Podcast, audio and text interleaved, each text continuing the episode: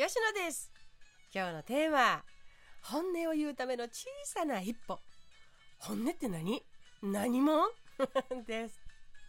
今日からね音楽を取り入れてみました。アートリストというところでねあポッドキャストでも使っていいよということでどうでしょうか？個人的にねカントリーミュージックは心が上がるのでね聞いているあなたの心も上がるかなと思ってやってみてみています。さあさああなた様本音本音って分かっているようで分からないことだったりしませんか？この間もね人と話しててねそっかあの時何が言いたかったの？って聞くとねいやいや言いたいこといっぱいありすぎてね。一つじゃないのよ。選べないのよ。本音ってって言ってくれました。思わずさわかるわかる。本当にそうと思いましたね。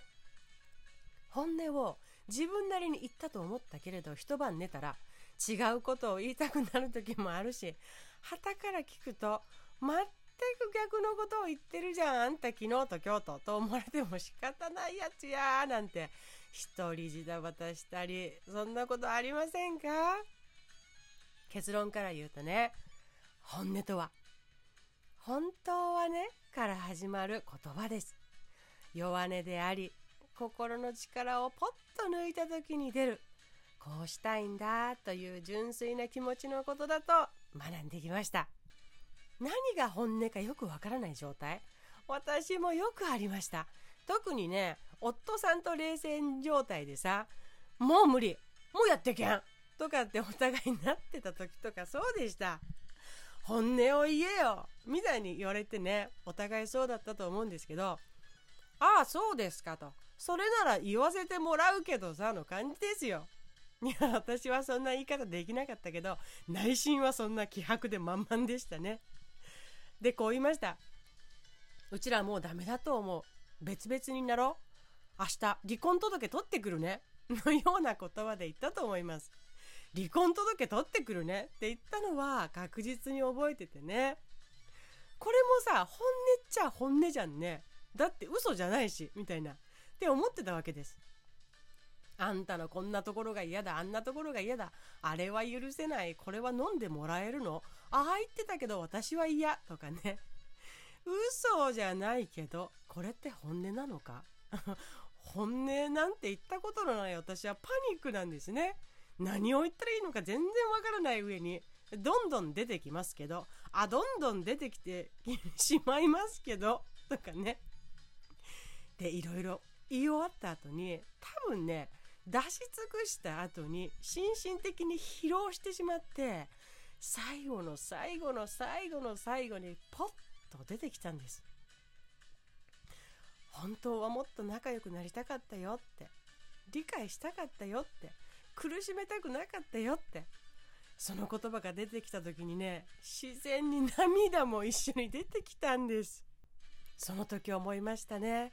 あれこれ言ったけど散々言ったけど離婚届取ってくるのが私の本音じゃなかったって。これが本当の私の本音だって。それができなかったから自分や相手を責める行動や言動になってたんじゃないかなって。本当の本当の本音をまず自分で認めて言葉にできたことでさ自分にとっても相手にとっても癒しがもたらされたんじゃないかなって。すっごくもう痛みを伴った学びでしたね。言いたいこと言って2人で最善を尽くして悩んで苦しんだから本音が出て後はまた一つ仲良くなったというか2人で乗り越えた経験値がたまったというか本当に成長させてもらいましたと思います。そうそこから学んだこと今日の結論ですね。本音って相手や自分の至らなさを責めたり相手や自分の悪口を言うことではない。本音とは自分の弱音を開示すること。本当はねで始まる心の力を抜いた時に出る純粋な気持ち。かっこどうしたいこうしたいという欲求とも言える。かっこ閉じるです。